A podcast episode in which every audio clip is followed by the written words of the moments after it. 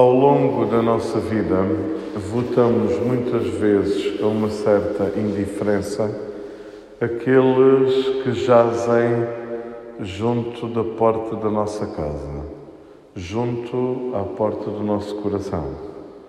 E isso faz com que, numa indiferença quase sem escrúpulos, sejamos capazes de conviver ininterruptamente vagueando entre o bem e o mal, conviver com este silêncio amoroso para com quem estende a mão na direção da nossa vida.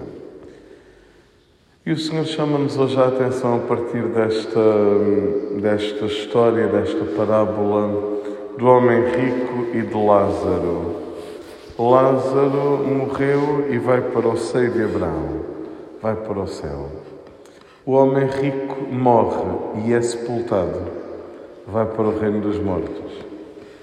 Não deixa de ser curioso o modo como Jesus nos ensina em forma de síntese o que foi a vida destes dois homens.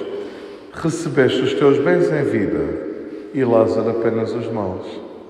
Agora ele encontra-se aqui consolado, a ser recompensado pelos males que recebeu, e tu estás atormentado, não como recompensa dos teus bens, mas como consequência da tua indiferença, da tua falta de conversão, da tua falta de amor. Como já referi algumas vezes, os dias da Quaresma são muito intensos na, na prescruta da palavra e na adaptação da palavra à nossa vida. Nós às vezes podemos andar tão absorvidos com pensamentos, tão preocupados com coisas que estão muito para além do nosso dia a dia, muito para além desta palavra, muito para além da nossa fé, que nem damos pela circunstância em que estão os que estão à nossa volta. E depois vemos que uns caem, que outros choram, que outros desanimam, que outros ficam depressivos. E só nos apercebemos no fim.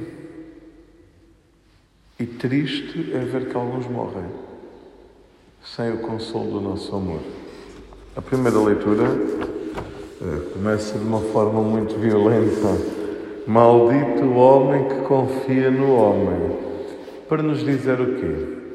Que esta perspectiva horizontal da vida, de olharmos apenas aquilo que podemos ver, a terra, os outros estão à nossa volta, esta perspectiva peca.